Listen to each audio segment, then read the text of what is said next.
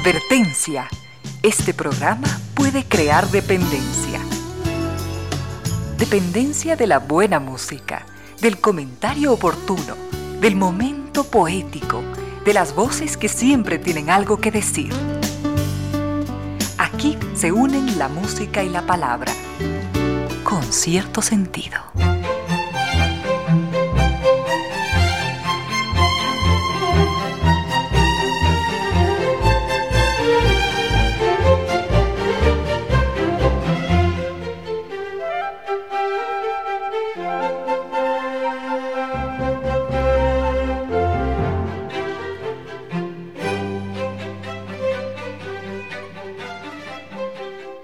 Tarde en punto, bienvenidas, bienvenidos, gracias por sintonizar Radio Suceso 101.7, gracias por compartir estas horas de música, comentarios y entrevistas. Y ojalá, ojalá al final de la jornada, como siempre, podamos imaginar con estos favores que la fantasía nos hace, podamos imaginar que hemos rendido un real, justo y merecido, merecidísimo homenaje a la inteligencia, a la sensibilidad, a la autoestima, a la confianza, a la alegría de vivir y siempre, siempre, a las ganas de luchar de todos, donde quiera que nos encontremos, a las ganas de luchar por una vida más digna en lo individual y en lo colectivo. Y en esa tarea de cada tarde, de cada jornada, de manera generosa, inteligente, leal, nos acompañan ustedes con sus correos, contactos y mensajes en estas direcciones de las siguientes redes sociales.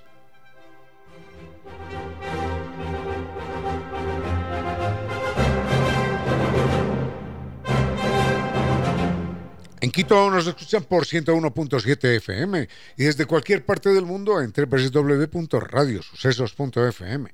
En Facebook Radio Sucesos Ecuador, en Instagram arroba Radio Sucesos Twitter arroba Radio Sucesos WhatsApp 0399-440-113 y en YouTube el canal Radio Sucesos 101.7. En Facebook las, esto, las redes sociales de Concierto Sentido son las siguientes.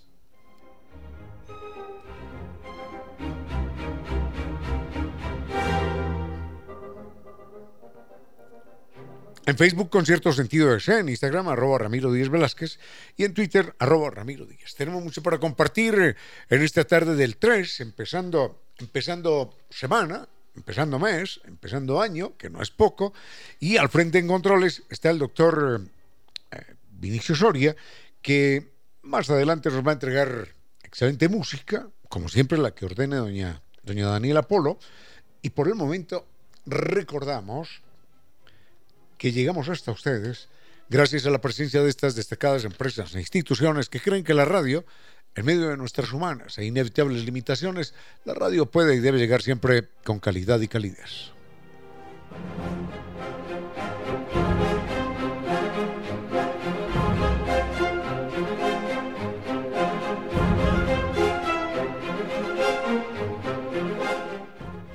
Y es una alegría saber que es toda una vida difundiendo el pensamiento universal. Es la librería española.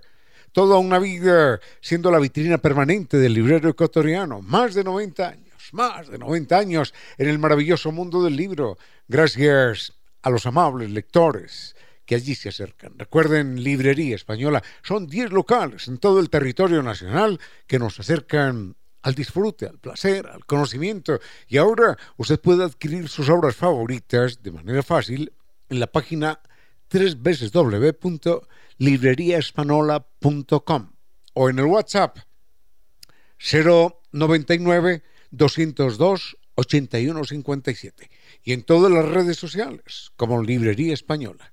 Recuerde, Librería Española desde 1927 difundiendo la cultura y el conocimiento. NetLife, tenga presente eso. NetLife, Internet inteligente para un mundo inteligente. San Viturs nos invita a recorrer la ruta de los vikingos, esto es visitar las perlas del Báltico, los increíbles fiordos, la península escandinava, en un recorrido de 21 días. Vamos a visitar siete capitales, las capitales más bellas del norte de Europa, Copenhague, por ejemplo, para disfrutar de los más bellos paisajes naturales. Vamos a vibrar con la magia de Helsinki, sus palacios de fantasía, y nos vamos a sentir parte de un cuento de hadas. En Estocolmo y las capitales escandinavas vamos a sentir el romance mientras caminamos por sus antiguas calles y plazas. Este es un viaje para enamorarse allí, junto al fiordo de los sueños, recorriendo el mar de Noruega y la más extensa variedad de azules en sus ríos y lagos. Recuerden, como siempre, guía acompañante desde Quito y el gran servicio San Vitur. Usted puede congelar hoy su tarifa y viajar en el 2024. Comuníquese hoy mismo y pregunte por los bonos de descuento y el extraordinario catálogo de viajes para el próximo año. Recuerden, Naciones Unidas y Veracruz, allí está Sambitours, frente a la sede de jubilados del IES. La página sambitours.com. Y recuerde el teléfono 600-2040. Sambitours es una familia recorriendo el mundo. Por suerte en nuestras vidas existe Casa de la Música, para vivir las experiencias musicales únicas allí, en la Casa de la Música, y disfrutar de una variada programación en su sala de conciertos, que está reconocida como una de las mejores de América Latina por su acústica excepcional. Mayor información en www.casadelmusica.es. Descubra su creatividad y coloree su mundo en el taller de pintura decorativa para adultos mayores. En el Club de la Memoria del doctor Fabián Orellana lo invitan a sumergirse en el arte y la diversión. Aprenda nuevas técnicas, haga amigos y embellezca su entorno. No se requiere experiencia, solo entusiasmo. Llame al 22 54 940. Así que reserve su lugar. Recuerde 2254 940. Lo esperan para pintar juntos momentos inolvidables. Muy bien, tenemos mucho para compartir en esta tarde. Hay preguntas relacionadas con la literatura, con historias, con personajes, con animales. Bueno, vamos a intentar darle un poquitito de orden a esto con... Ah, esta es la historia de una familia del fútbol también. Vayamos con música, vayamos con música y volvemos. Con cierto sentido.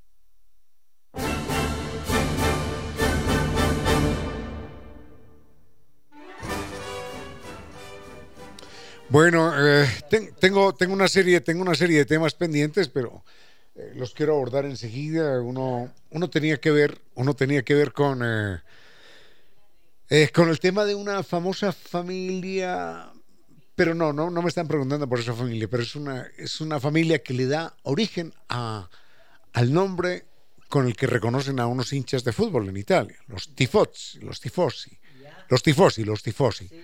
Los tifosi. Ah, el que está ahí diciendo, sí, oído es Marco de la Torre, pues no quiere hablar con nosotros. Si va a hablar, doctor, acérquese el micrófono, por favor. Ah, no, bueno. ok. Bueno, en todo caso, mm, ese comentario y los otros que tengo pendientes los dejo para más adelante. En este momento hay un queridísimo amigo, es precisamente hermano, hermano de, Marco de la Torre que nos acompaña acá, cuñado, doña Loli, que nos acompaña, su esposa, y debo señalar que Marco de la Torre y doña Loli son los que realizan un trabajo extraordinario abnegado, brillante, que es el graficar, el poner eh, en videos las efemérides que, he escrito a lo largo de, yo no sé cuánto tiempo y que cubren todo el año.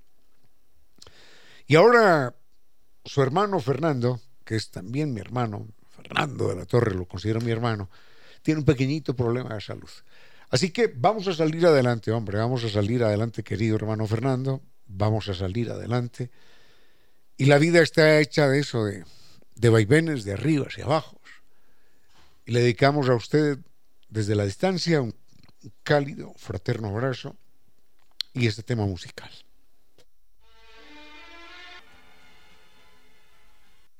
Según los expertos, no existen reyes sin Cirano, así que elija su roscón favorito. Cree su propia tradición con el kit de Reyes de Cirano. Sorprende a sus seres queridos con una ficha y una corona en su pastel favorito. Día de Reyes. Únase a las tradiciones favoritas de Cirano, la excusa ideal para reunirse a festejar entre amigos y familiares con el roscón de Reyes de Cirano.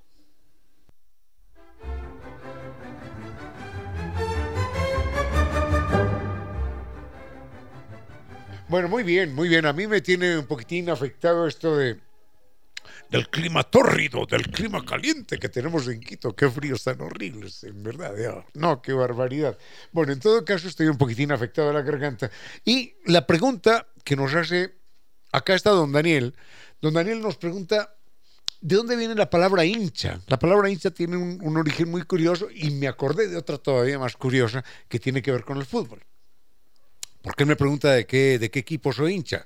Hombre, como todos los hinchas del mundo, soy hincha del mejor equipo del mundo, ¿no?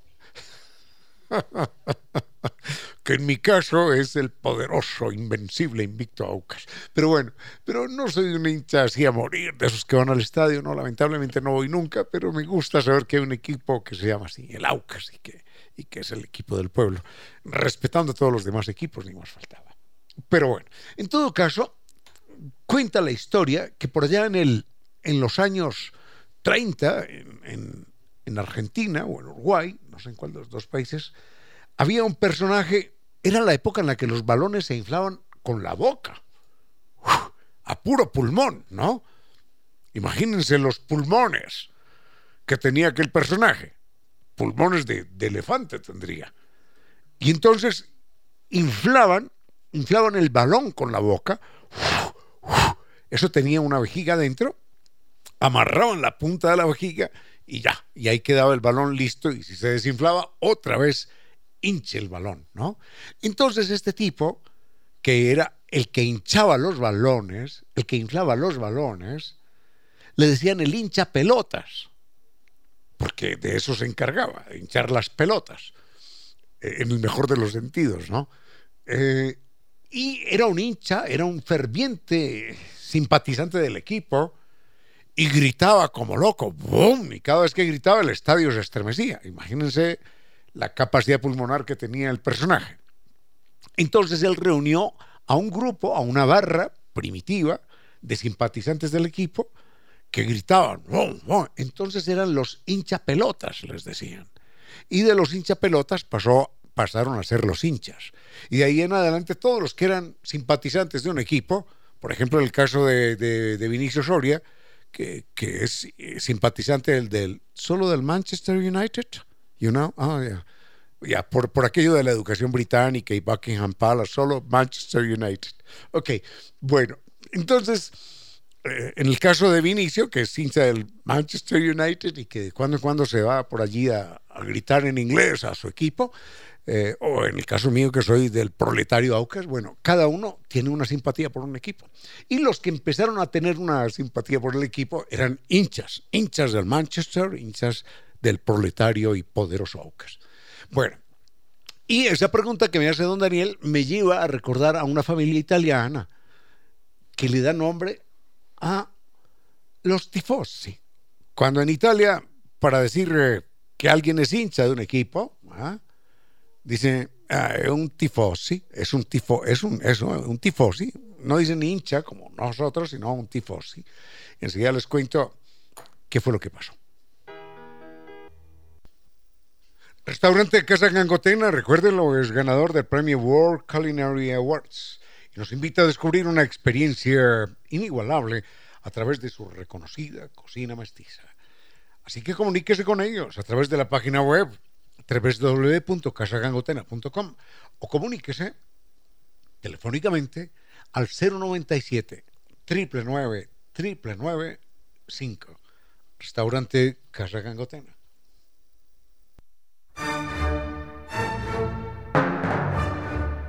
Vayamos con los tifosi, como le dicen a los fanáticos locos pero no, no, no cualquier hincha de un equipo que sale a gritar viva, sino al que sale a destruirlo, a matar, al que es un delirante ya, peligroso. Entonces un tifosi no es un hincha decente que grita jiji, jaja, con la banderita, no, sino que sale a, quebrar, a romper, a matar. En Italia, estamos hablando de, de finales del siglo XIX, bueno, y en Europa en general, la gente, no había aviones, no había trenes, no había nada, la gente para ir de un pueblo a otro se tomaba varios días, ¿no? Ir de aquí a, Cuenca era, era, un viaje de, de 10, de 15 días, ¿no? Haciendo paradas, en cada, no eran carreteras siquiera, eran caminos. Y hacían paradas obligadas cuando la noche los cogía. Y entonces había una serie de, de posadas para la gente, de dormideros, donde la gente iba a dormir. Pagaba allí y seguía su camino. Las fondas que llaman ellos, ¿no? En el Quijote se ve eso mucho, ¿no? Las fondas, cada, cada 10 kilómetros, una fonda y una fonda, donde la gente iba a dormir y a descansar. Porque los viajes se hacían a pie, algunos a caballo, pero normalmente los viajes se hacían a pie. Entonces había una familia que tenía una posada, un hostal chiquitito, que, que era la familia Tifosi. Y descubrieron que esta familia qué terror decirlo, asesinaba a los clientes. Los asesinaba y los, los hacía desaparecer, por supuesto. Y de paso les robaba lo que tenían. Entonces la gente llegaba, algunos se salvaban, ¿no? Porque pues, tenían que dejar que algunos se salvaran. Y a los que se salvaban, pues los trataban muy bien, ¿no? Jiji, jaja, para que fueran buena referencia. Oh, excelente comida, buenos precios y tal, pero al otro, ¡pum! Toma, y nadie lo volvía a ver. Finalmente descubrieron la propiedad de los Tifosi, descubrieron una... es un cementerio clandestino. Era una familia temible. Y fue tan terrible esto, fue tan terrible, que el nombre para cualquier eh, gentuza de lo peor empezó a ser eh, un tifosi. Es un tifosi, es lo peor de lo peor. Y fue tanto, tanto eh, el señalamiento de ese apellido, Tifosi, que desapareció. El apellido desapareció de Italia. Porque si por alguna razón había alguien más de apellido Tifosi, entonces la gente decía, no, no, yo no soy Tifosi, yo soy eh, Parodi, o Berlusconi, o cualquier cosa de esas, ¿no? Pero en todo caso, el apellido Tifosi desapareció del mapa del planeta. Y se me ocurre, se me ocurre, que hay una historia de un escritor al que yo quiero mucho y que lo recomiendo, que se llama Albert Camus. Eh, enseguida les cuento una, una, historia, una obra de teatro que tiene Albert Camus, que la leí y que me hizo, me hizo gritar en la última página. Bueno, ya esto es un comentario que no tiene nada que ver con fútbol, sino con la literatura. En un momentito. Muy bien, eh, Estábamos eh, comentando acerca de la familia Tifosi y de aquel aquello que fue de la vida real, una familia que mataba a sus huéspedes en un hostal por allá, en alguna parte perdida eh, en Italia. En todo caso, les comentaba que en alguna ocasión leí una obra que imagino, imagino, no sé, no sería pecado, imagino que Albert Camus, el escritor eh, argelino francés, lo que hizo fue llevar al teatro aquella obra. Se llama El malentendido. Enseguida les comento, abuelo de pájaro, cuál es el malentendido. Ya les digo, fue una obra que me hizo a mí gritar en la última página, de, de impresión, de dolor, de terror. Y hoy, por supuesto, la volvería a leer, claro que sí. Pero si quieren acercarse a Albert Camus, escritor argelino francés, que muere trágicamente en un accidente de auto, de una manera absurda, les recomiendo una obra que se llama La muerte feliz. La muerte feliz es una novela de él, la primera novela de él, que, que es inédita cuando él está en vida, ¿no? Hay otra que no recuerdo, pero bueno, eh, se publica después de la muerte de él. Otras que les quiero recomendar y que todo el mundo la conoce, que vendría muy a propósito con la época que vivimos, con el COVID, sería La peste. El extranjero, que es una obra inolvidable. Recuerden que empieza diciendo, hoy ha muerto mamá, o ayer, no lo sé muy bien. El telegrama solamente dice que ha muerto mamá. Bueno, y qué historia tan, tan dramática. Mm, así que les recomiendo Albert Camus y hay una obra de él filosófica, un ensayo, que se llama El Sísifo, el mito de Sísifo.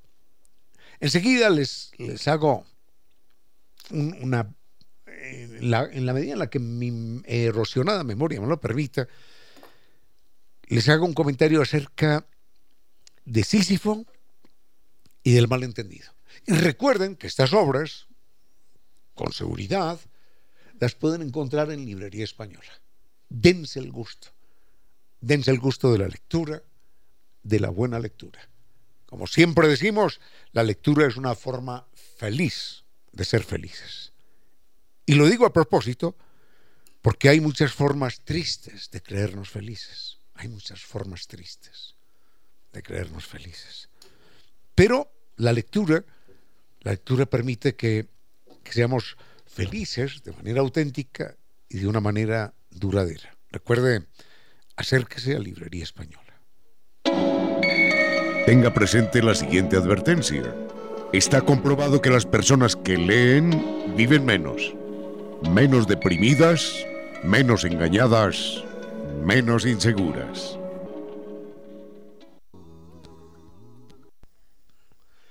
San Viturs nos invita a recorrer la ruta de los vikingos, esto es visitar las perlas del Báltico, los increíbles fiordos, la península escandinava, en un recorrido de 21 días. Vamos a visitar siete capitales, las capitales más bellas del norte de Europa, Copenhague, por ejemplo, para disfrutar de los más bellos paisajes naturales. Vamos a vibrar con la magia de Helsinki, sus palacios de fantasía, y nos vamos a sentir parte de un cuento de hadas. En Estocolmo y las capitales escandinavas vamos a sentir el romance mientras caminamos por sus antiguas calles y plazas.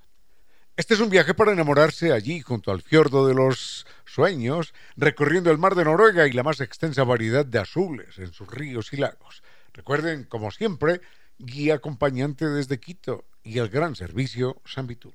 Usted puede congelar hoy su tarifa y viajar en el 2024. Comuníquese hoy mismo y pregunte por los bonos de descuento y el extraordinario catálogo de viajes para el próximo año. Recuerden, Naciones Unidas y Veracruz, allí está Viturs, frente a la sede de jubilados del IES. La página sanviturs.com. Y recuerde el teléfono 600-2040. San Viturs es una familia recorriendo el mundo.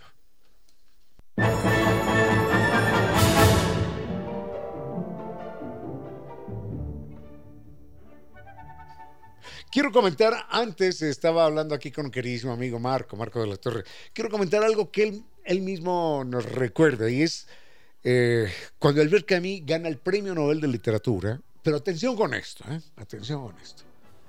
Es un error pensar que a un escritor se le da el premio Nobel por una novela. No es así. Que dicen, no, es que la ganó por la peste, no, es que la ganó por el extranjero. No, no, no, no.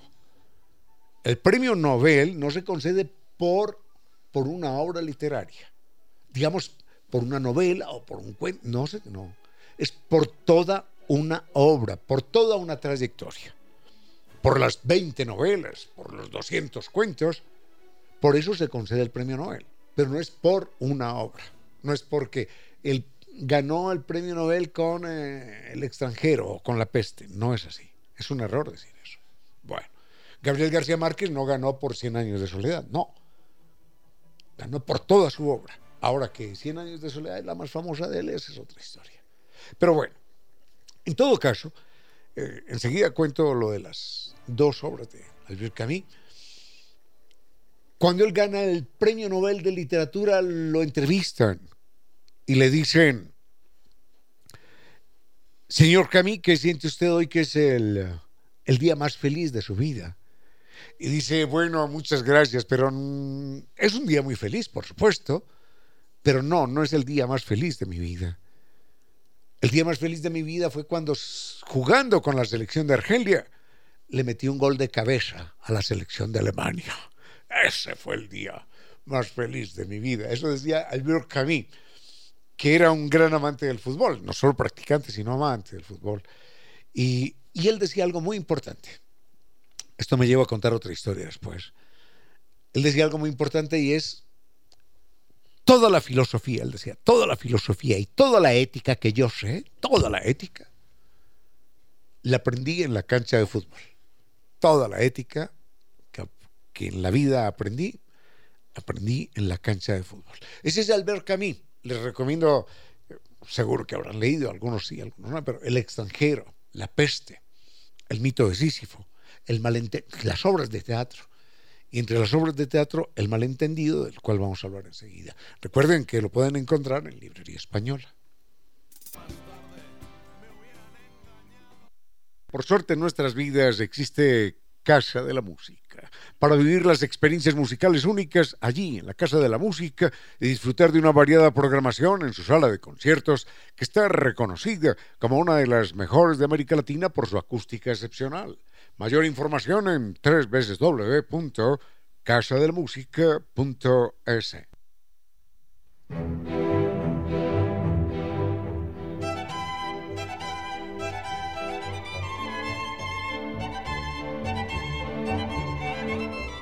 Empezamos a hablar de literatura, terminamos hablando de fútbol y volvemos con la ética, ¿no? Porque Albert Camus decía que, que toda la ética que él había aprendido en la vida la había aprendido siendo jugador de fútbol.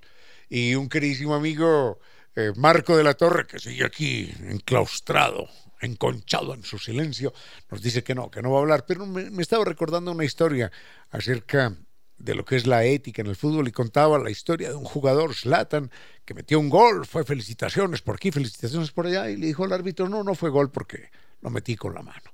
Y era un gol definitivo. Bueno, sucedió en Colombia hace muchísimos años. Espero no equivocarme en el nombre del, del futbolista, pero bueno, creo que no. Era un futbolista argentino, obviamente futbolista argentino con apellido italiano, Panzutto, ma qué cosa. Bueno, entonces, Panzutto jugaba en Santa Fe y el gran clásico bogotano eran Santa Fe, el equipo popular del proletariado, versus Millonarios, el equipo al que pertenecían los que querían y se creían millonarios. Entonces era un choque ahí de clases tremendo. 90, minuto 90 del segundo tiempo, el partido va 0 a 0, un clásico definitivo. Minuto 90 y entra Panzuto con pelota dominada, arrastrando marca, como dicen los locutores deportivos, driblando aquí, driblando allá, saliendo, gambeteando, ¡brum! y entra al área, se atraviesa un defensa y Panzuto cae. El árbitro, en un acto de heroísmo, minuto 90, en un partido 0 a 0, clásico, pita penalti. Y Panzuto le dice, no, pues, no fue penalti yo me caí solo. El, el defensa no empujó, yo me caí solo. Y el árbitro le dice, yo lo lamento mucho, caballero, pero yo soy el referee, yo soy el que mando. Penalti es penalti. Eh, y el estadio rugía. Los unos a favor, los otros en contra. Penalti, bueno, lo, lo cobra. Entonces dijo, lo cobro yo.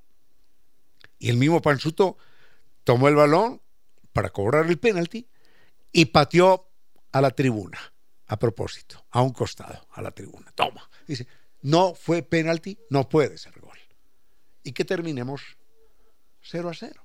Eso es una clase, una clase de ética ahí en la cancha de fútbol. Como como dice el doctor Marco de la Torre, uno es como uno juega, y uno juega como uno es. Y no solamente en fútbol, sino en todo, en todo en la vida. Ay, recuerdo Recuerdo que de jóvenes jugábamos billar en un club. Teníamos un club donde íbamos a jugar billar y teníamos ahí un profesor. Ya nos habíamos hecho viejos, ya éramos un poquitico mayores y compartíamos con aquel profesor algunas partidas de billar. Era famoso, famoso aquel profesor por la manera como nos robaba las carambolas, como hacía trampa. Era famosísimo. Y jugábamos con él solamente por divertirnos, para ver de qué manera tan, tan precaria, era ladrón, porque era muy torpe robando, ¿no? Era muy torpe moviendo las bolas, era muy torpe, cada vez que nos dábamos la vuelta decía, carambola, carambola. Bueno, entonces, ese era nuestro profesor. Y no les cuento mejor lo que el profesor nos enseñaba en bachillerato, mejor no les cuento, pero ese era nuestro profesor de bachillerato, que nos enseñaba no robar, no matar, no sé cuántas cosas más. Vayamos con música y volvemos con algo más de Albert Camus, y recuerden que lo pueden encontrar en en Librería Española. Descubra su creatividad y coloree su mundo en el taller de pintura decorativa para adultos mayores. En el Club de la Memoria del doctor Fabián Orellana lo invitan a sumergirse en el arte y la diversión. Aprenda nuevas técnicas, haga amigos y embellezca su entorno. No se requiere experiencia, solo entusiasmo. Llame al 22 54 940 Así que reserve su lugar. Recuerde 2254 940. Lo esperan para pintar juntos momentos inolvidables.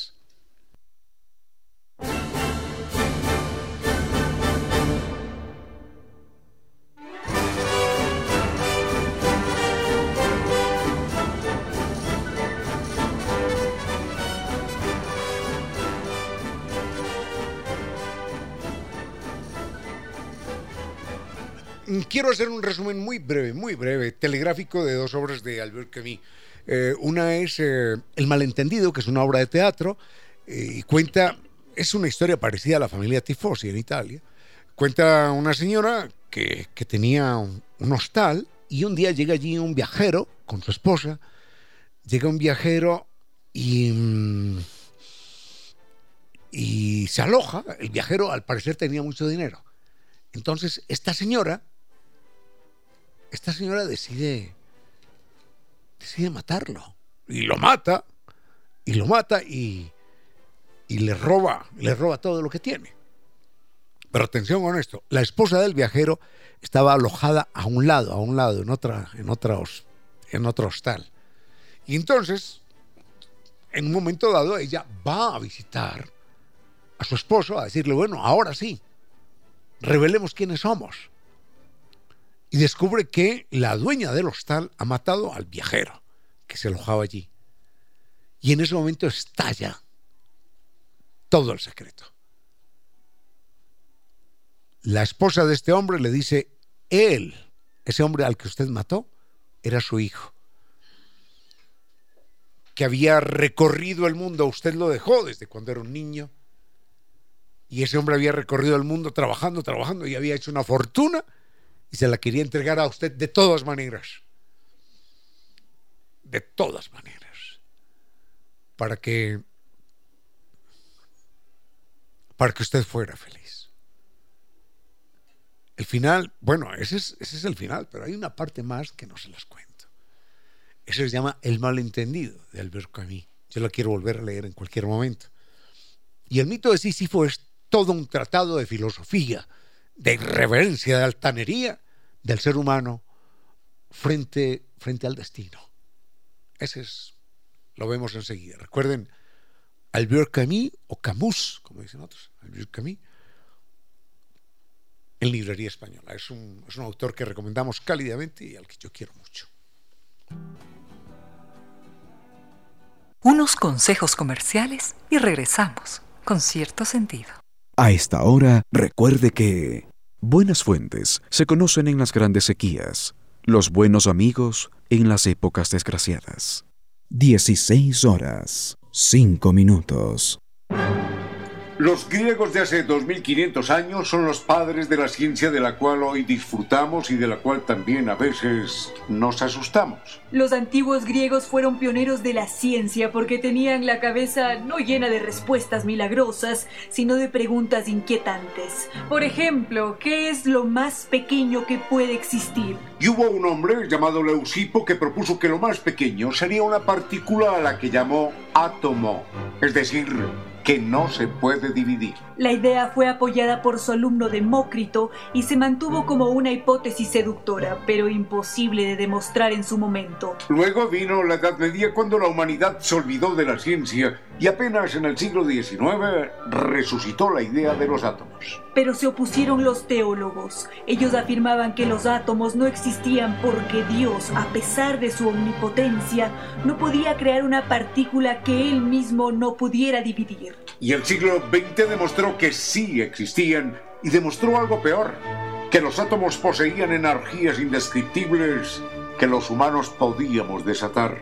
Los Estados Unidos lo demostraron en Hiroshima y Nagasaki, y enseguida la Unión Soviética no podía quedarse atrás, y luego se sumaron otras naciones. Finalmente, el poder acumulado resultó suficiente para atomizar al planeta varias miles de veces. Después, las dos superpotencias iniciaron conversaciones para supuestamente garantizar la paz y firmaron un acuerdo que ilusionó a algunos. Las potencias no acordaron la eliminación de las armas destructivas, sino la limitación de las armas defensivas. Es decir, se planteaba la paz con el argumento retorcido de que la guerra no tendría inicio dada la incapacidad para defenderse, y eso garantizaría que nadie se atrevería al primer disparo. Este acuerdo, que no representa ningún paso hacia la paz, sino una muestra de la irresponsable prepotencia de las superpotencias, se firmó un día como hoy, 3 de enero de 1993. Y esa fecha nos hace desear que, ojalá los casi 8 mil millones de rehenes que en el mundo existimos, encontremos los senderos de una paz real entre todos los humanos.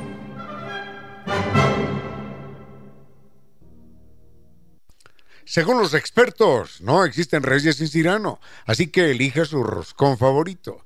Cree su propia tradición con el kit de Reyes de Cirano. Sorprende a sus seres queridos con una ficha y una corona en su pastel favorito. Día de Reyes. Únase a las tradiciones favoritas de Cirano, la excusa ideal para reunirse a festejar entre amigos y familiares con el roscón de Reyes de Cirano.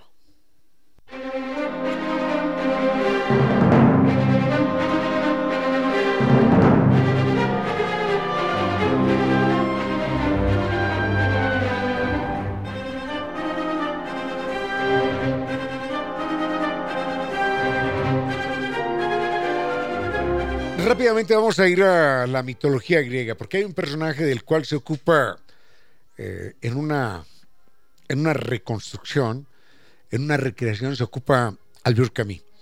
Personaje que se toma el programa, era un comentario aislado el que tenía en un momento dado y de repente terminé hablando todo el tiempo de él. Pero bueno, en todo caso, ya ni me acuerdo por qué empecé a hablar de él. Ah, ya. Bueno, en todo caso, la historia es la siguiente. En la mitología griega, hay un personaje que se llama Sísifo. Y Sísifo, cuando, cuando se muere, ah, le había advertido a su esposa, mi hijita, el día que yo me muera, no me vas a llorar, no me vas a hacer funerales, no me vas a rendir homenaje de ninguna clase. Nada, nada de nada. Así que prometido, prometido, mi hijo, no problem. El día que usted se muera, arrivederci bambino, no pasó nada. Muy bien. Bueno, no sé cómo se dirá en griego arrivederci bambino, pero bueno. En todo caso, le dice, bueno, adiós, el día que te estés muriendo, ya arrivederci, no pasa nada. Se muere Sísifo y llega al Hades, ¿no? El Hades era el infierno, ¿no? Era la otra vida. Ya.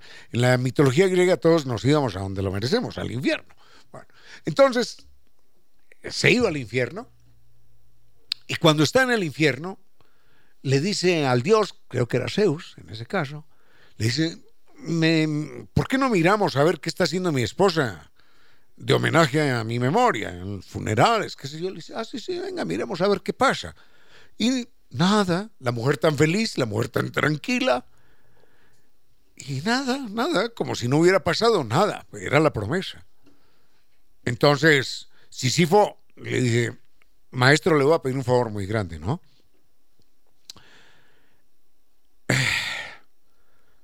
Déjeme volver a la tierra, ¿sí? Yo le pido cuentas a esa, a esa ingrata, ¿sí? Déjeme volver a la tierra porque no es justo, ¿no? No es justo. Y Zeus le dice, sí, hermanito, es que las mujeres, bueno, se muere uno y yo, nada. Entonces, ya, le permite, le devuelve la vida y Zeus vuelve aquí a la tierra. No, Zeus no, Sísifo vuelve a la tierra.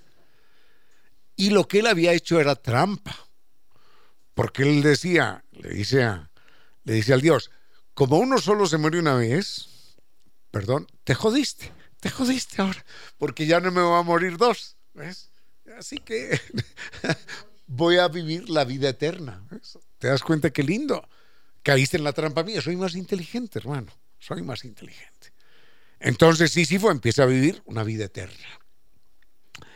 Y Zeus, que, es un animal vengativo, Dios, oh, prepotente, boom, altanero, dice, pues a mí no me vas a jorobar, ¿eh? Así que, que estás sometido a esto. Allá, ¡pum! Lo mete al fondo de un valle. áspero, terrible, lleno de espinas y demás, y estás condenado por los siglos de los siglos, de todas las eternidades juntas. Estás condenado a empujar esta roca hasta arriba, ¿ya? En medio del dolor, del cansancio, del sufrimiento, pero no te vas a morir nunca. ¿eh? Ese, es, ese es tu premio, ese es tu premio. Y Sísifo empieza a subir la roca, sube sube sube la roca, se le despellejan los brazos y el pecho y la espalda, porque es una roca dura, áspera. Y cuando llega arriba, Coroné, Zeus le da una patada a la roca, la roca rueda hasta el fondo, y Sísifo está condenado a volverla a subir. Entonces uno dice, ya, perdón la expresión, pero se jodió Sísifo, se jodió porque ya, imagínense. Pero lo que hace Sísifo es que cambia el switch mental. Dice, pues, ¿cómo te parece que por más Dios que seas, conmigo te jorobaste? Porque voy a convertir este sufrimiento en mi alegría. Y empieza a subir la roca en medio de risas, de carcajadas, de expresiones de alegría. Y, venga, que le raspa el pecho, que le rompe la espalda, que le lastima los brazos, y el jiji, jaja, y vamos para adelante, y vamos para arriba. Y llega arriba y cada vez que le da la patada suelta una carcajada más grande. Y dice, venga, vamos por esa roca otra vez. Entonces Sísifo, aparte de una actitud mental, a partir de una actitud mental, termina derrotando la, la actitud, oh my goodness, ¿quién estará llamando, hombre? Termina derrotando en ese momento la, altanería y la, soberbia de, de, del dios Zeus. Bueno, ese teléfono sonó porque me está llamando en este momento desde un lugar bellísimo, bellísimo, un queridísimo amigo y hermano que se llama Rómulo Sánchez está llamando, yo sé desde dónde llama y me llama por hacerme dar envidia. ¿eh? Me llama desde el Perito Moreno, desde el Calafate, desde abajo, abajo, abajo, en, en la Patagonia Argentina, que es uno de los lugares más lindos del mundo. Así que hablo con Rómulo Sánchez y enseguida volvemos con ustedes. Por suerte nuestras... Avionetas monomotores y bimotores biplanos antiguos, de aquellos de la Primera Guerra Mundial, bombarderos terribles de las actuales guerras, un Jumbo 747 para cruzar el Atlántico con centenares de pasajeros, un helicóptero, inclusive un parapente. Todo eso sirve para volar, inclusive su propia imaginación. Pero no, no confunda. Su vehículo no es para eso. Conduzca con precaución. Este es un tiempo con cierto sentido, para que de todos broten las luces que todos precisamos.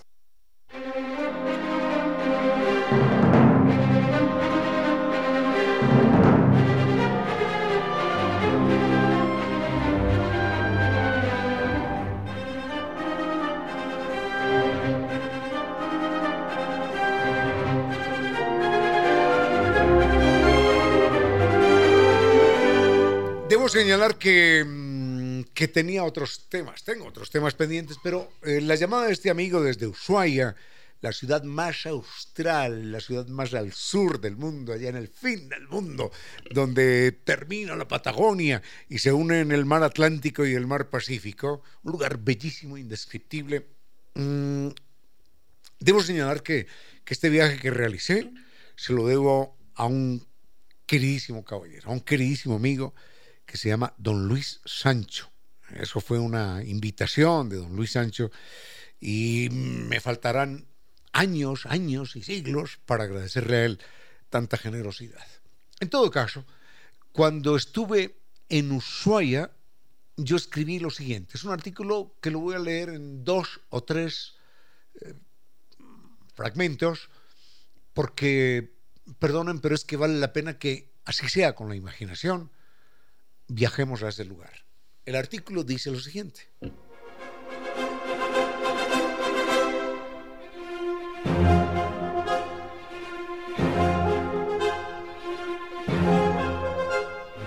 Hay experiencias que no se creen. Una de esas es cuando se mira por la ventanilla del avión a punto de aterrizar en Ushuaia, la ciudad más al sur del mundo, y uno piensa que está alucinando. Si llega en la noche verá que la oscuridad queda derrotada por el resplandor de la luna y de la nieve en sus montañas. El paisaje, inolvidable, parece una pintura de Van Gogh, sacudido por un delirio. Y el viajero se pregunta si es verdad que aquello existe y si es verdad que allí viven seres humanos en medio de tanta belleza. La respuesta es sí. Ushuaia, en Argentina, es la locura para pintores y fotógrafos. Una advertencia. Lleve una cámara con memoria infinita porque en las montañas que rodean la ciudad están todos los colores. Desde los verdes de sus árboles tenaces, el blanco purísimo de la nieve hasta la rosa más deslumbrante contra un azul infinito, de acuerdo con los caprichos del sol, de las horas y las nubes. Y la pregunta es, ¿cómo se pronuncia Ushuaia? Y escuchen esto, lo voy a decir en portugués porque así lo escuché. Se você quiser pronunciar bem, coloque seus lábios como se fosse beijar. Ushuaia. La primera vez, Vanina Toro, nuestra bella guía argentina, lo dijo en portugués. Quería enseñarnos cómo se pronuncia Ushuaia, el nombre de la ciudad. Y enseguida recordó que en el grupo había ecuatorianos y nos habló en nuestro castellano. Y entonces dijo, si quiere pronunciar bien, ponga sus labios como si fuera a besar. Ushuaia. Y es que Ushuaia ciudad pequeñita llena de historia, también se oye allí, se oye hablar inglés o alemán y, otros idiomas sin importar que vivan allí, como dicen ellos en su escudo, que vivan en el fin del mundo y en el principio de todo. Y en sus callecitas hechas para caminar, algunos ojos rasgados. Turistas orientales, también gente de todo el planeta, que no quiere privarse de ningún encanto y conocer a Ushuaia, porque Ushuaia no se parece a nada. ¿Y cuáles son sus encantos? Todos. Artesanías que son obras de arte en piedras que solo existen allí, cerca del Polo Sur. Y la gastronomía, la gastronomía merece capítulo aparte. Pero eso lo comentamos enseguida. Con cierto sentido.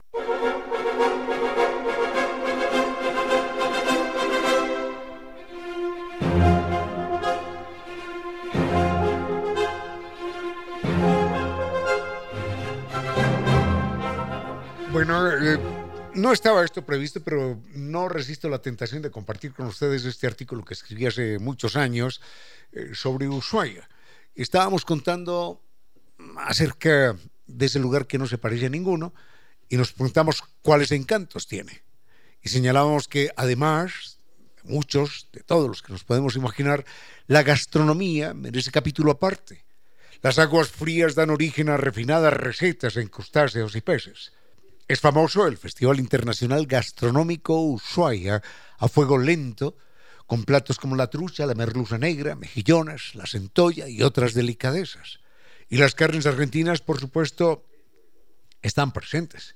Y salud, los vinos, los vinos de la Patagonia. Y no hay cómo olvidar a la gente, su gente.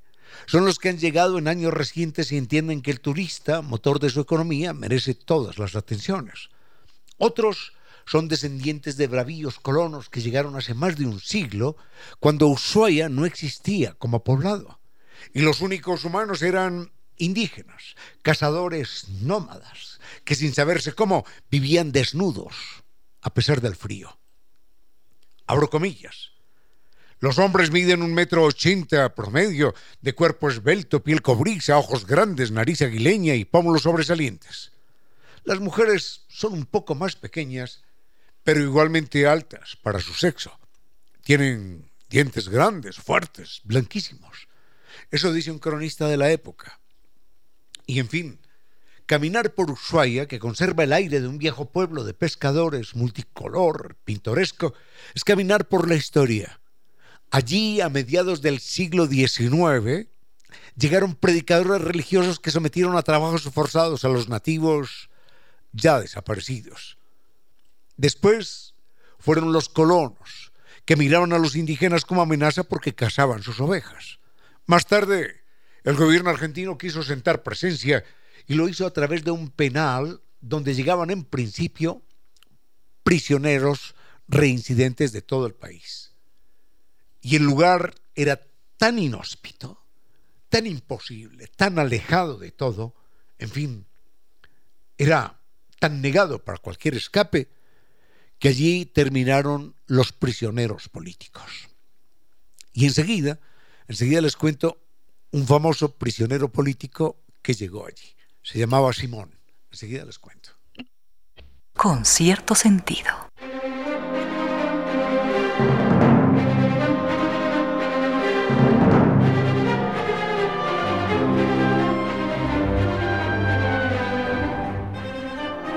Para no extenderme más, acabo de leer eh, ese artículo que escribí hace muchos años sobre Ushuaia, no hace tantos, eh, y contaba que mm, había allí una cárcel que fue destinada, como era un lugar tan imposible para cualquier, para cualquier escape, pensar uno en fugarse de allí es decir, ¿a, dónde? ¿A dónde me voy a fugar? ¿A dónde voy a ir? Entonces terminó convertida aquella cárcel en, en cárcel para prisioneros políticos. Y el artículo continúa contando un poquitito de esto. Y dice lo siguiente.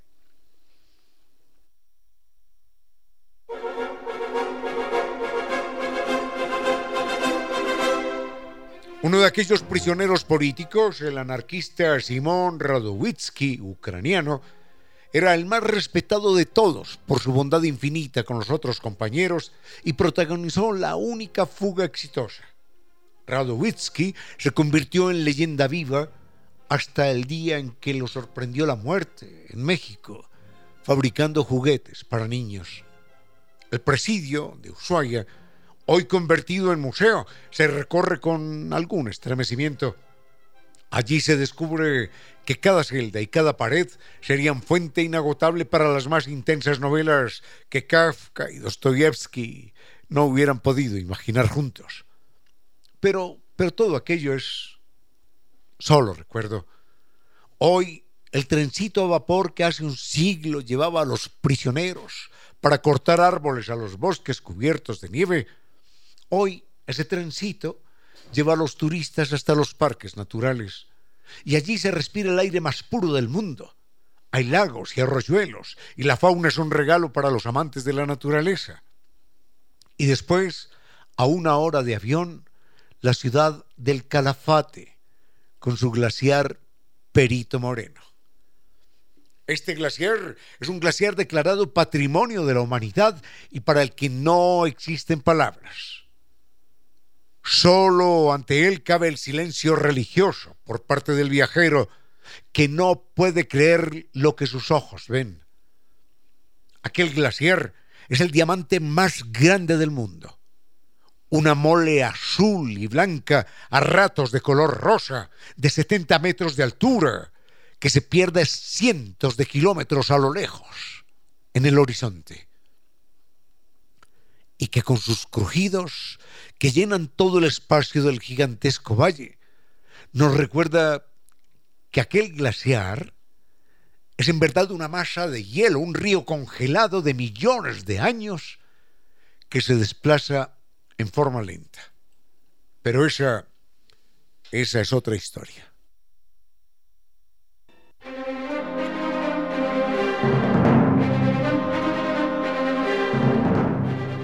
No fue más por hoy en esta tarde del 3, así que a todos, a todos, gracias por haber compartido estas horas de música y comentarios, hoy no entrevistas.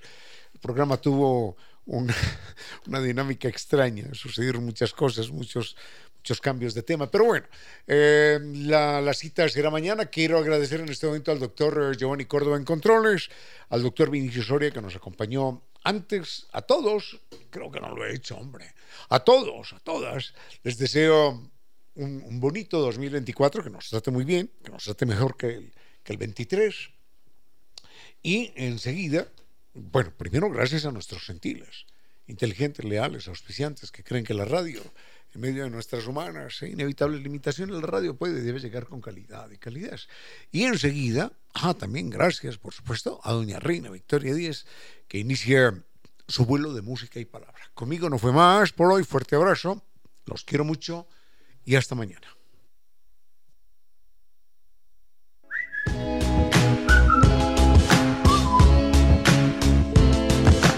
Y ahora, bienvenidos todos a un vuelo de música y palabra Bienvenidos a este espacio con cierto sentido, con Reina Victoria Díez, para que todos disfrutemos de un vuelo de música y palabras.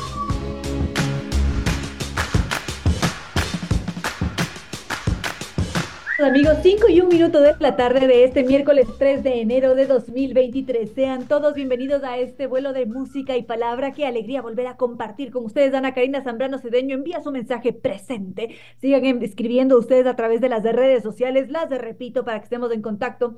Facebook Concierto Sentido X, arroba Reina Victoria DZ, Instagram y TikTok, arroba Reina Victoria 10. Por favor, sigan las redes sociales, compartan nuestros diferentes videos, publicaciones esa es una forma de estar todos juntos, es una forma de estar conectados en esta gran comunidad, queridos amigos. El doctor Córdoba en control nos va a entregar una muy buena selección musical en este en este miércoles, miércoles 3 de enero. Estamos en ombliguito de semana y me encanta poder compartir con ustedes. Para hoy tenemos literatura, tenemos ciencia, tenemos historia, tantos temas que podemos abordar. Veamos ¿Cómo vamos? Veamos cómo va la tarde. Doctor Córdoba, vamos con música y continuamos sus mensajes. Eli Bravo está en sintonía. Muchísimas gracias también, Nina. Todos ustedes que se conectan, me encanta que se hagan presentes, como siempre les digo. No hay nada mejor que interactúen, que empiecen a compartir sus experiencias, que me digan, ah, a mí me ha pasado esto o aquello, o pienso esto o lo demás allá. Porque de esa forma sé que ustedes están aquí presentes. Sé que muchas veces no pueden escribir porque están en medio del tráfico, porque están trabajando por diferentes mm, razones. Y lo importante es que igual que estemos juntos, que conversemos, que, que compartamos. Entonces, todo caso, queridos amigos, mm, por acá estaban preguntando por el jet lag. ¿Qué sucede con los cambios de horario? Seguramente les ha pasado si es que han tenido la oportunidad de viajar, que cuando nos pasamos de un territorio al otro y hay un cambio de horario, hay un, sí, hay un cambio de zona horaria, sufrimos un poco. Si es que nos vamos desde aquí de Latinoamérica a Europa o viceversa, cuando llegamos a ese nuevo país estamos perdidos. Si es que nos vamos, vamos a poner un país. Doctor Córdoba, ¿qué país podría ser? Mm, pensemos en Francia y después escuchamos a Stromae, ¿por qué no? Bueno, aunque es belga. Nos vamos a Bélgica y luego escuchamos a Stromae al maestro. Bueno, si es que nos vamos a Bélgica, seguramente lo que nos va a suceder es que primero salimos de aquí a las 6 de la mañana, estamos llegando allá tipo 4 de la tarde del, del mismo día y estamos perdidos en el espacio porque al día siguiente estamos más cansados, no logramos ajustar nuestro horario y necesitamos al menos una semana para acoplarnos a ese cambio. La pregunta aquí sería, ¿por qué? ¿Por qué me pasa esto? ¿Por qué sufro? Experimento este jet lag? ¿Por qué tengo este cambio de horario? ¿Qué pasa en mi cuerpo? ¿Por qué me demoro tanto tiempo en ajustar mi reloj circadiano a este nuevo tiempo? Y Ustedes me contarán sus experiencias, les pasa, porque hay diferentes casos, ¿no? Hay gente a la que de una se acopla y otra gente que se demora una semana, semana y media y sigue pasando los días y dice, ay, por favor, sigo tan cansado porque no logro ajustar mi horario. Y es sumamente interesante ver lo que nos pasa como seres humanos. Los leo, queridos amigos, y doctor Córdoba, vamos con Stromae, con el maestro de maestros de nuestro programa, 5 y 12 de la tarde. Y estábamos ahora centrados en el sueño. ¿Cuán importante es el sueño? como este sueño nos afecta algunas veces porque hay que reconocerlo. Cuando nos vamos de viaje, sí que nos cansamos y volvemos mucho más cansados. Curiosamente, las vacaciones son para cansarse más. En buena hora que así sea, porque eso quiere decir que hemos sacado el jugo, que hemos aprovechado. A veces veo por allí publicaciones que dice, claro, me voy de vacaciones supuestamente a descansar y resulta que caminé 12 kilómetros diarios conociendo una ciudad y vale la pena. estuve que el año pasado en Nueva York y claro, según yo iba a descansar, ajá. Todos los días me pegaba unas madrugadas además, lista para arrancar y caminaba en efecto unos 15, 20 kilómetros diarios porque caminando uno conoce mucho. Cuando uno camina ve esos rinconcitos, ve, descubre cosas. La caminata tiene algo muy especial. No todos podemos hacerlo. Por ejemplo, mi señora madre no puede caminar o puede caminar distancias muy cortitas. Y allí uno se adapta, esa también es la ventaja de los viajes, uno se adapta, encuentra otras formas de descubrir.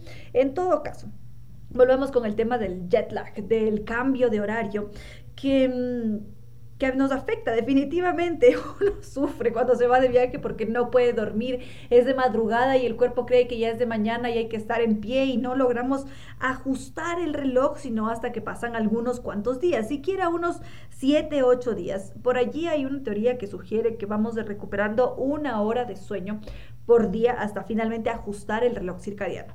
En todo caso, el jet lag nos genera consecuencias, porque nos sentimos cansados, estamos somnolientos a lo largo del día, porque el, reloj biológico está todavía linkeado, está todavía ligado a ese al sitio de origen de donde estamos viniendo. Entonces cree que es de mañana, cuando es de mañana en nuestro territorio, y si estamos en otro día en la noche, está ahí en una confusión absoluta. En todo caso, no siempre estamos viajando, sino que esto sucede de forma bastante esporádica. Sin embargo, hay personas que sí que tienen que mm, o deberían ajustarse con mucha rapidez a los cambios de horario, pero no hay cómo, porque como ya lo hemos mencionado, hay un, hay un ciclo circadiano, hay un orden, un reloj biológico dentro de nosotros que necesita de tiempo para poder ajustarse. Esa parte interna de nosotros que nos desregula tiene, requiere un tiempo, no hay nada que hacer, por más que nosotros busquemos forzarlo, no hay cómo. Y enseguida les cuento cuáles son las consecuencias que podría sufrir un piloto, por ejemplo, un, médico que empiezan a tener un desbalance, un, desbalance, un desajuste en sus, en sus horas de sueño. Y las consecuencias pueden llegar a ser bastante funestas. Enseguida lo comparto.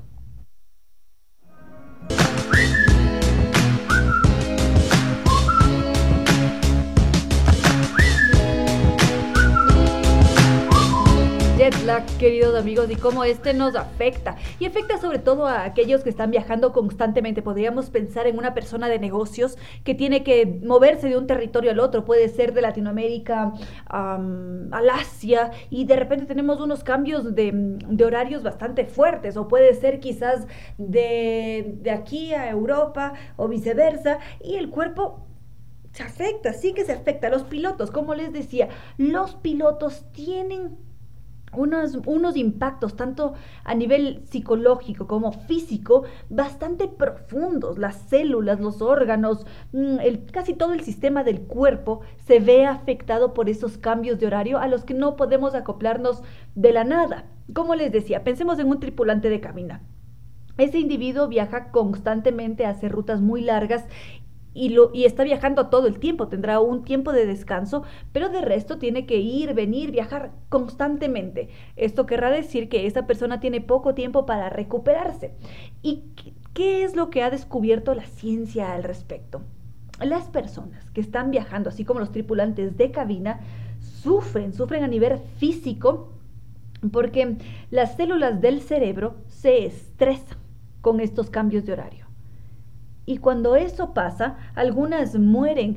Por otra parte, han descubierto que toda la memoria a corto plazo también se ve afectada porque nos empezamos a cansar, recordamos menos, entonces se convierten en personas mucho más olvidadizas.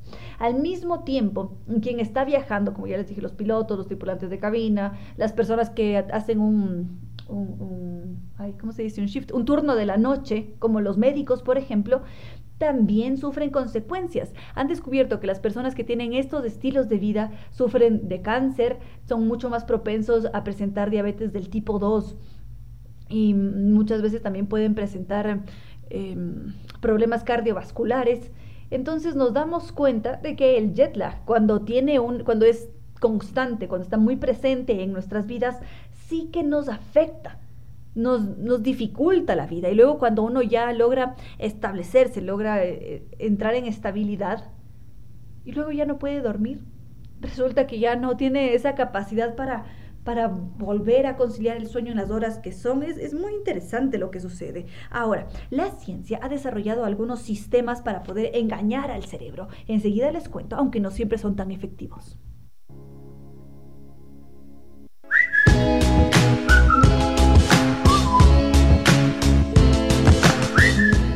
Última cosita que les cuento sobre el sueño, porque tenemos que irnos preparando para recibir a nuestro entrevistado de hoy. Y es que les decía que al jet lag hay como hacerle frente con algunos engaños. A propósito, muchas gracias a Paola Acosta por estar en sintonía, también a nuestra querida Patricia Ruiz Polsen, Boris Trujillo, Pablo Hinojosa, a todos ustedes que van escribiendo a lo largo de esta tarde. Bueno, como les decía, hay como engañar a veces al cerebro, hay como tener unas cuantas triquilluelas para que el cerebro diga, mmm, llegó la hora de dormir, pero estas no siempre son efectivas. Hay algunas personas que lo que hacen es tomarse pastillitas de melatonina, que normalmente segregamos esta hormona cuando estamos yendo a dormir, y con estas pastillas de melatonina lo que se hace es imitar primero lo, lo que haría la melatonina real en nuestro cuerpo para que podamos acostumbrarnos para que el cuerpo se engañe, el cerebro más bien, y piense que ha llegado la hora de irse a dormir. Entonces de esa manera no luchamos tanto con este intentar acostumbrarse, sino que se genera ya en nuestro cerebro la, atmósfera, el momento de ir a dormir tranquilamente. Y a algunos de esto les funciona, pero con el pasar del tiempo a veces el cuerpo se hace un poco resistente y ya no siempre es tan efectivo. Entonces, para algunos es efectivo, para otros no tanto. Y, bueno, ya, ya hablaremos más sobre el sueño porque, como les decía, ya tenemos que ir organizándonos para recibir a nuestro entrevistado de hoy. Entonces, doctor Córdoba, vamos a ir con un corte y ya enseguida continuamos. Hace más de 2000 años los etruscos inventaron el carro como arma de guerra. Si usted utiliza su carro como arma de guerra, significa que su mentalidad se ha quedado atrasada más o menos 2000 años porque le tenemos una noticia. Usted no es etrusco. Los etruscos hace siglos desaparecieron. Así que mientras encuentra ayuda profesional, no para su vehículo, sino para usted, le recordamos dos datos que pueden salvar vidas, incluyendo la suya. Usted no es etrusco. Su vehículo no es un arma de guerra. Valore la vida. Conduzca con precaución.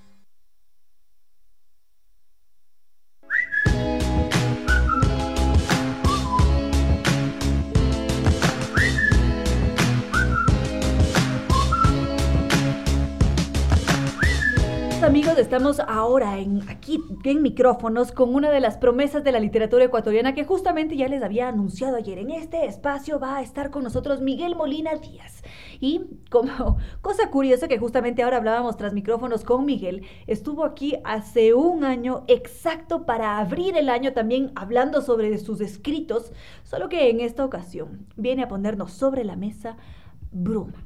Es un libro que yo he disfrutado mucho, es su primera novela corta, y ya será él quien más bien hable sobre su primera novela corta, sobre él. Y es un gusto, querido Miguel, darte la bienvenida a este espacio. Hola, Reina, qué gusto estar aquí. Un saludo a todas y todos quienes nos escuchan.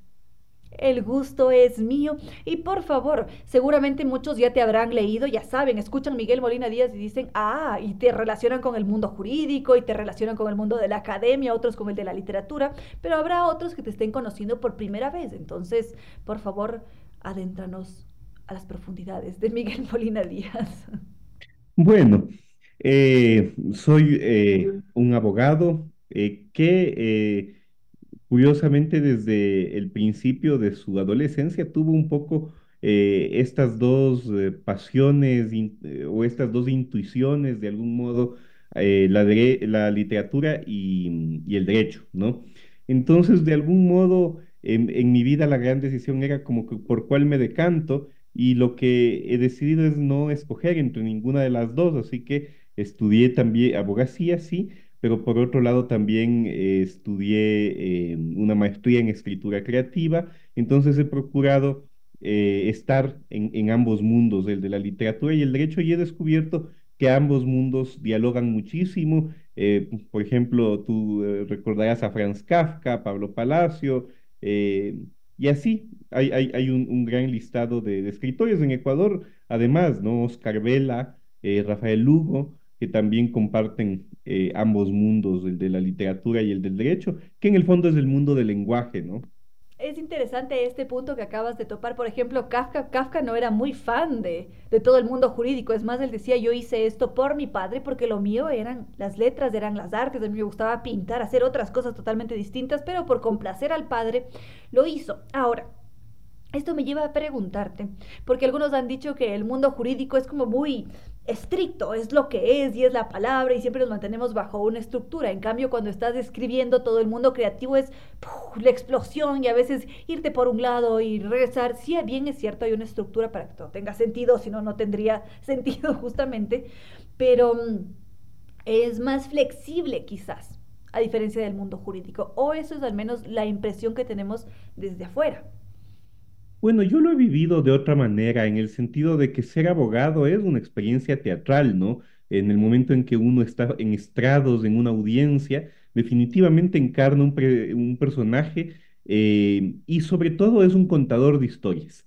Al juez le cuentas una historia eh, y le tienes que eh, atrapar, emocionar, transmitir tu versión de esa historia eh, que es un conflicto, como los conflictos de las historias literarias, que tiene un desenlace y que en el caso del derecho tiene por lo general una vulneración de derechos, ¿no? Y le tienes que convencer al juez sobre esa vulneración para que eh, reconozca la misma y por tanto te dé la razón y por tanto también le dé la razón a tu cliente. Entonces, para mí ha sido más bien muy... Eh, similar esa experiencia, ¿no? Ahora, lo que tú mencionas de Kafka, eh, es interesantísimo porque, claro, en Carta al Padre él eh, un poco le reclama por todas las decisiones de su vida prácticamente, pero la literatura de Kafka no se podría entender sin el hecho de que él es abogado, ¿no? Su obra cumbre definitivamente es el proceso eh, y en la cual denuncia eh, el horror del formalismo jurídico, a dónde puede llevar eh, un legalismo sin esencia, ¿no? sin alma humana. Y esa, en la filosofía del, derecho,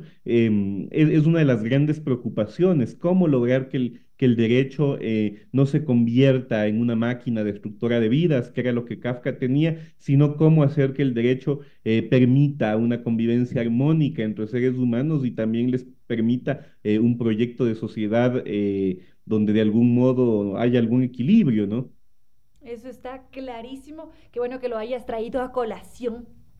Y sigamos con Kafka, ya que Kafka está aquí con nosotros y que también imagino que habrá sido parte, fuente de inspiración para ti. Toda mi vida, toda mi vida. Kafka tenía su ritual para escribir. Él tenía sus formas de vida y claro, compartía con la familia, estaba comiendo y luego decía, bueno, ha llegado la noche y es la hora de salir a caminar. Entonces voy a caminar largo mis dos buenas horitas y después de regreso a casa y me pongo a escribir. Y Kafka prácticamente no dormía porque llegaba tarde a casa y se quedaba hasta las 2, 3, a veces 4 de la mañana escribiendo y al día siguiente vaya, vamos a la rutina normal, a trabajar y luego vendrá el oficio de escritor. ¿Qué sucede contigo? ¿Cuál es tu ritual de escritura? ¿También pasas largas noches en vela cuando estás escribiendo? O, tal vez no, o tal vez estás dormido y de repente eres como Albert Einstein que dice hay que dormir con papel y lápiz al lado de la, cama porque cuando duermo me viene la idea y tengo que anotarla y luego sigo durmiendo. ¿Qué sucede con Miguel Molina Díaz? Bueno, para mí em, ha sido eh, complicado lidiar con la organización del tiempo en ese sentido específico. Eh, por ejemplo, conozco un escritor que es mi gran amigo y lo admiro tanto, que es Oscar Vela, y él tiene una hora dedicada, o dos horas creo que es, dedicadas a la escritura todos los días, ¿no? Eh, para mí eso ha sido difícil. Entonces, más bien mi lucha ha sido por encontrar en el día ese tiempo que es de la escritura, ya sea primeras horas, ya sea al final de la jornada. Entonces ha sido eh, más bien complicado, no he podido estructurarlo de esa manera Quizá porque la vida es difícil, ¿no? Uno tiene que cumplir también las obligaciones del trabajo.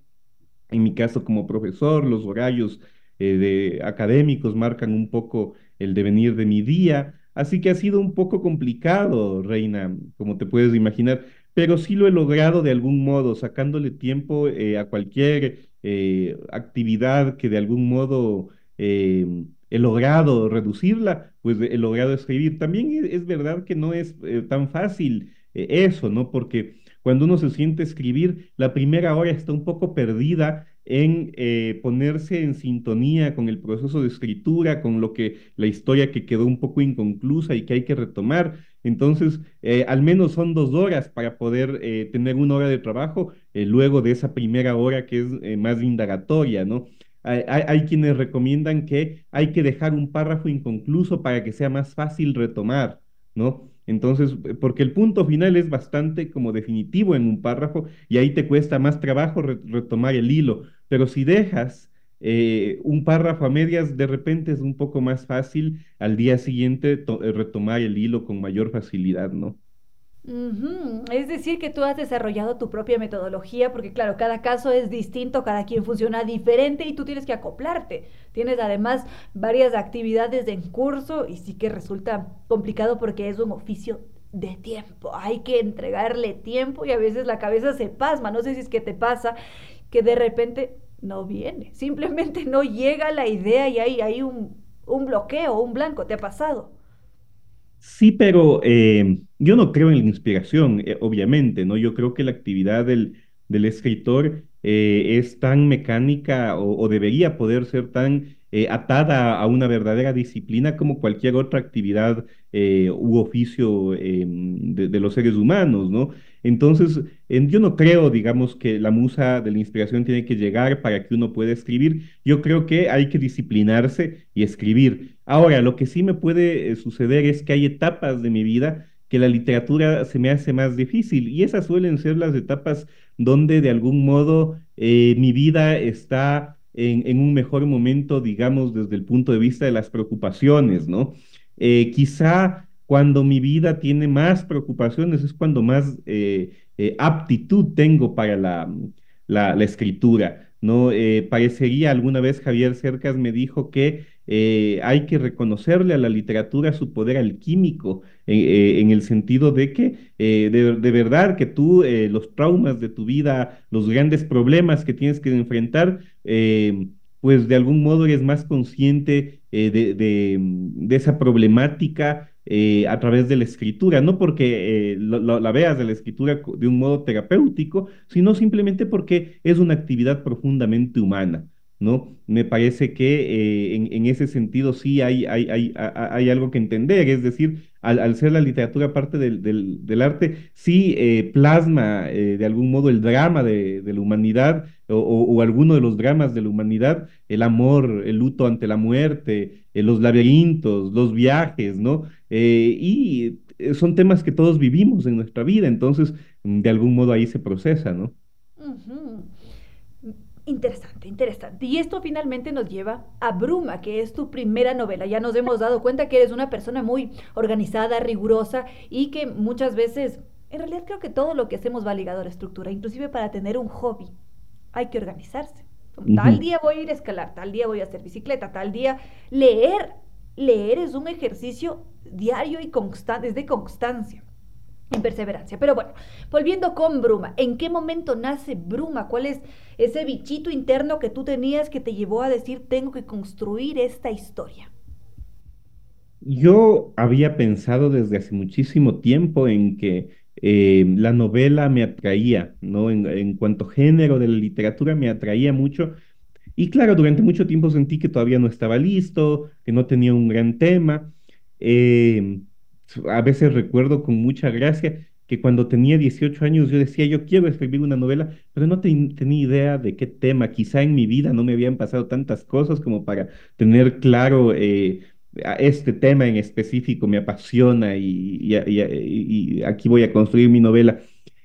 Luego comencé a tener claridad que sí quería escribir una novela sobre un tema en específico, que era cómo se hace un escritor, ¿no? Eh, pero luego como que eh, me di cuenta que también ese tema era muy difícil de abordarlo seriamente, ¿no? Así que eh, el momento en el que Bruma eh, comienza a edificarse en mi mente es cuando por primera vez me doy cuenta que no era desde una perspectiva seria como se iba a abordar este tema, sino desde una perspectiva divertida. ¿no? Si, si tú coincides conmigo, en Bruma hay mucho humor, pese a que no es una novela necesariamente del género de la comedia, eh, hay mucho humor. Tiene sus momentos hilarantes. Tiene sus momentos hilarantes. Entonces, así fue un poco como a través de los años eh, entendí un tema que sí me apasionaba, que me divertía, que lo podía abordar Eh, además, eh, fue la ocasión apropiada la maestría que yo hice en la Universidad de Nueva York en escritura creativa, porque allí teníamos que escribir de verdad, ¿no? Y había talleres eh, para escribir y criticarnos todos entre compañeros. Entonces, ahí yo comencé con el proyecto de Bruma, que en, todo, en ese entonces no sabía que se iba a llamar Bruma, ni sabía cómo iba a quedar, pero ya comenzaba a crear capítulos, ya someterlos al rigor de los talleres eh, que por lo general eran muy útiles precisamente porque los compañeros eran implacables en sus críticas y eso ayudaba a, mejorar, ¿no? A mejorar eh, eh, la construcción de los personajes, el, arco dramático, en fin. Así que, que así, así surgió, fue mi proyecto de grado en la universidad, en la maestría, pero obviamente no quedó listo, sino mm, como el vino hubo que añejarla eh, dejarla reposar, hacer unas últimas correcciones y por fin el año 2023 vio la luz.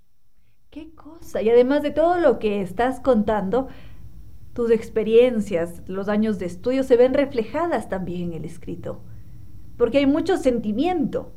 A través de los personajes nos damos cuenta de esos sentires, de las emociones, mm, y está también presente todo este universo literario, porque hay autores españoles, hay autores latinoamericanos, de alguna manera nos acercamos a aquellos que son vistos como inalcanzables. Claro, es una em, novela súper metaliteraria en ese sentido, ¿no? Como eh, a, veces el miedo que yo tenía mientras la construía era eh, el problema que yo siento es que solo alguien que eh, conozca el mundo de la literatura, sobre todo la latinoamericana, va a poder entender mi novela. Entonces el gran desafío era que pese a que ese eh, era el contexto de la novela, sea leíble ampliamente, ¿no? Eh, hasta el momento no he tenido problemas en ese sentido. Nadie me ha dicho, no pude porque no la entendí. Eh, hablaste de muchos autores que no conozco. Más bien me han dicho, oye, yo no conocía a estos autores y me ha dado ganas de leerlos eh, a partir de leer tu novela. Entonces veo que, comenzó, que funcionó el ejercicio, ¿no? Funcionó el ejercicio porque sí hubo una preocupación muy grande de mi parte de que era demasiado metaliteraria y me preocupé mucho de estructurarla de tal modo que eh, esa mm, complejidad del mundo de la literatura se transmita fácilmente. ¿no? Eh, nunca me preocupé que haya un tema que no sea posible eh, toparlo, digamos, de una manera clara. Eh, porque más bien creo que ese es el gran desafío eh, de la inteligencia, ¿no? Es decir, eh, la inteligencia creo que consiste en explicar cualquier tema complejo de modo simple. Yo decía, ese complejo y complicado mundo de la literatura latinoamericana, tengo que ser capaz de explicarlo sin que nadie necesite conocimiento previo para leer esta novela. Y, em, hasta el momento siento que me ha ido bien con los lectores en ese sentido. Eh, también hay un tema como que ha sido muy interesante para mí y es explorar la, masculinidad frágil, ¿no? Tú eh, habrás visto que el personaje protagonista, Emilio Cueva, es un aspirante a escritor em, que en el intento de ser escritor y además en todas las barbaridades que hace en ese intento, porque él creo que está más obsesionado con la figura o la fama del escritor que con la escritura en sí, también va teniendo una experiencia de eh, descubrimiento de su masculinidad, ¿no? En el sentido de que se da cuenta que él quiere ser un escritor famoso, no tanto porque le interesa la, escritura, sino probablemente porque su ego estuvo herido en algún momento y, él siente que, como cualquier otra persona en cualquier otra actividad, el éxito le puede resarcir de estas de, eh, heridas masculinas que siente, ¿no? Eh, así que la novela ahí topa un tema que para mí fue muy interesante también, ¿no? Eh, ¿Qué es esta masculinidad tóxica que, que, bueno, en el caso de Emilio Cueva, mi protagonista, es, es una masculinidad tóxica quiteña fundamentalmente y se siente. Muy interesante porque veo la escuela de varios escritores, por ejemplo, ahora que estás hablando sobre la sencillez y cómo esa sencillez nos permite acercarnos a aquello que desconocemos y eso es hermoso porque se despierta la curiosidad y seguimos avanzando contigo a la par. Tú creces como escritor y nosotros como lectores vamos descubriendo otros universos. De ahí está Bradbury que decía que la clave de la literatura es la sencillez. ¿Para qué complicarse? ¿Para qué empezar con las parafernalias si es que a veces es mucho más simple? Y puede ser igual de maestro. Bueno, en todo caso, querido Miguel, seguramente nuestros queridos amigos se están preguntando, pero ¿y en dónde encuentro esta obra? Quizás eh, está en librería española. ¿En, dónde podemos encontrar Bruma, que es em, una linda obra? Definitivamente, después de haberla leído, la recomiendo cálidamente. Es no parece una primera novela, sino que parece que ya has tenido todo tu recorrido, que has hecho varias publicaciones de novelas y es muy agradable, es muy entretenida, es graciosa, también toca mucho el corazón, muy linda y nos lleva también a cuestionarnos y es hermoso ese cuestionamiento. Bueno, Bruma está em, en todas las eh, librerías la española, también está en Mr. Books y Librimundi eh, y en la librería Rayuela. ¿No? Eh, también se distribuye, eh, digamos, a domicilio por eh, esta nueva plataforma que no es nueva, es, más bien dicho, es nueva en Ecuador, pero no en Latinoamérica, que es em, Quede Libre, ¿no? Ah, entonces, allí también se puede acceder a Bruma a domicilio, pero digamos, en, Ecuador, en Quito, Guayaquil, en las ciudades donde están las librerías grandes, es fácil en el local, ¿no? Bellísimo, querido Miguel. ¿Algo adicional, alguna cosa que nos quieras dejar a todos nosotros? No, más bien felicitarte por este programa que yo eh, generalmente siempre lo escucho con mucho entusiasmo por todas las eh, distintas eh, dudas que planteas todo el tiempo. Así que más bien para mí, como escucha del programa y también como alguien que publicó una novela que hoy estamos comentando aquí en el programa, es maravilloso estar aquí en un espacio que yo creo que es un reducto eh, fascinante em, de pensamiento, de reflexión y también de gozo, ¿no? Porque todos los temas que aquí eh, se topan eh, son extremadamente, no sé, como incitadores a la belleza, ¿no? A, lo estético, a lo ético también. es muy interesante estar aquí. Muchas gracias, querido Miguel, de todo corazón. Gracias. Este siempre va a ser tu espacio, queridos amigos, a leer, a buscar esta obra de Miguel Molina Díaz Bruma. Muchas gracias y siempre bienvenido. Gracias a ti. Estamos ya llegando al final de este vuelo de música y palabra. Gracias a Guillermo Rodríguez también por estar en sintonía. Empieza el aguacero, está empezando a llover con mucha más fuerza. Por favor, extremar precauciones. También muchísimas gracias a Abigail Guzmán que ha estado en sintonía, que fue nuestra entrevistada de ayer. Recuerden que si se quieren repetir un programa, nos pueden buscar en Spotify o en cualquier plataforma de podcast como con cierto sentido. Gracias siempre por estar presentes. Al doctor Córdoba también por la excelente música que nos ha entregado y nuestros queridos auspiciantes que hacen posible este espacio. Gracias al Club de la Memoria del doctor Fabián Orellana, en donde nos ofrecen diversión, amigos, un día con gimnasio, con experiencias, con baile, con paseos y mucho más. En el Club de la Memoria cuidan de nuestro bienestar y nuestros recuerdos. Nos esperan. Recordemos el número de contacto 22 54 940 y Restaurante Costa Sierra con esa carta tan variada, comida tradicional ecuatoriana con la sazón que nos recuerda al hogar. Restaurante Costa Sierra nos espera en la pradera E747 y podemos hacer reservas al 098-311-0222. Librería Española, toda una vida difundiendo el pensamiento universal, siendo la vitrina permanente del libro ecuatoriano. Son más de 90 años en el maravilloso mundo del libro gracias a nosotros. Librería Española cuenta con 10 locales a nivel nacional que nos acercan al conocimiento. Podemos adquirir las obras, las obras favoritas fácil y rápido en tres veces www.libreriaespanola.com o a través del WhatsApp 099 2028 15 y en todas las redes sociales como Librería Española. NetLife, el Internet inteligente para un mundo inteligente. Casa de la Música, con su tradicional concierto de Año Nuevo, han abierto una nueva función para este 12 de enero a las 8 de la noche. Las entradas están disponibles en boletos.casadelamusica.es. Y cómo no agradecer a Zambi Tours, que como siempre nos acompaña con guía acompañante desde Quito y con un gran servicio a cualquier destino. Podemos congelar hoy mismo la tarifa para viajar en este 2024, preguntar por su catálogo, por los bonos de descuento. En Quito su teléfono es el 600-2040 o los visitamos en las Naciones Unidas y Veracruz frente a la sede de jubilados del IES. Su página web www.sambitours.com. Somos toda una familia recorriendo el mundo. Y ahora sí, queridos amigos, no me queda más que decirles que no fue más por hoy, que los quiero mucho y que será hasta mañana mm, mañana jueves que volvamos a volar con cierto sentido.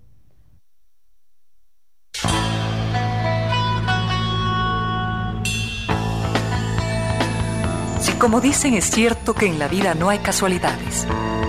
Piense, ¿Por qué escuchó usted este programa?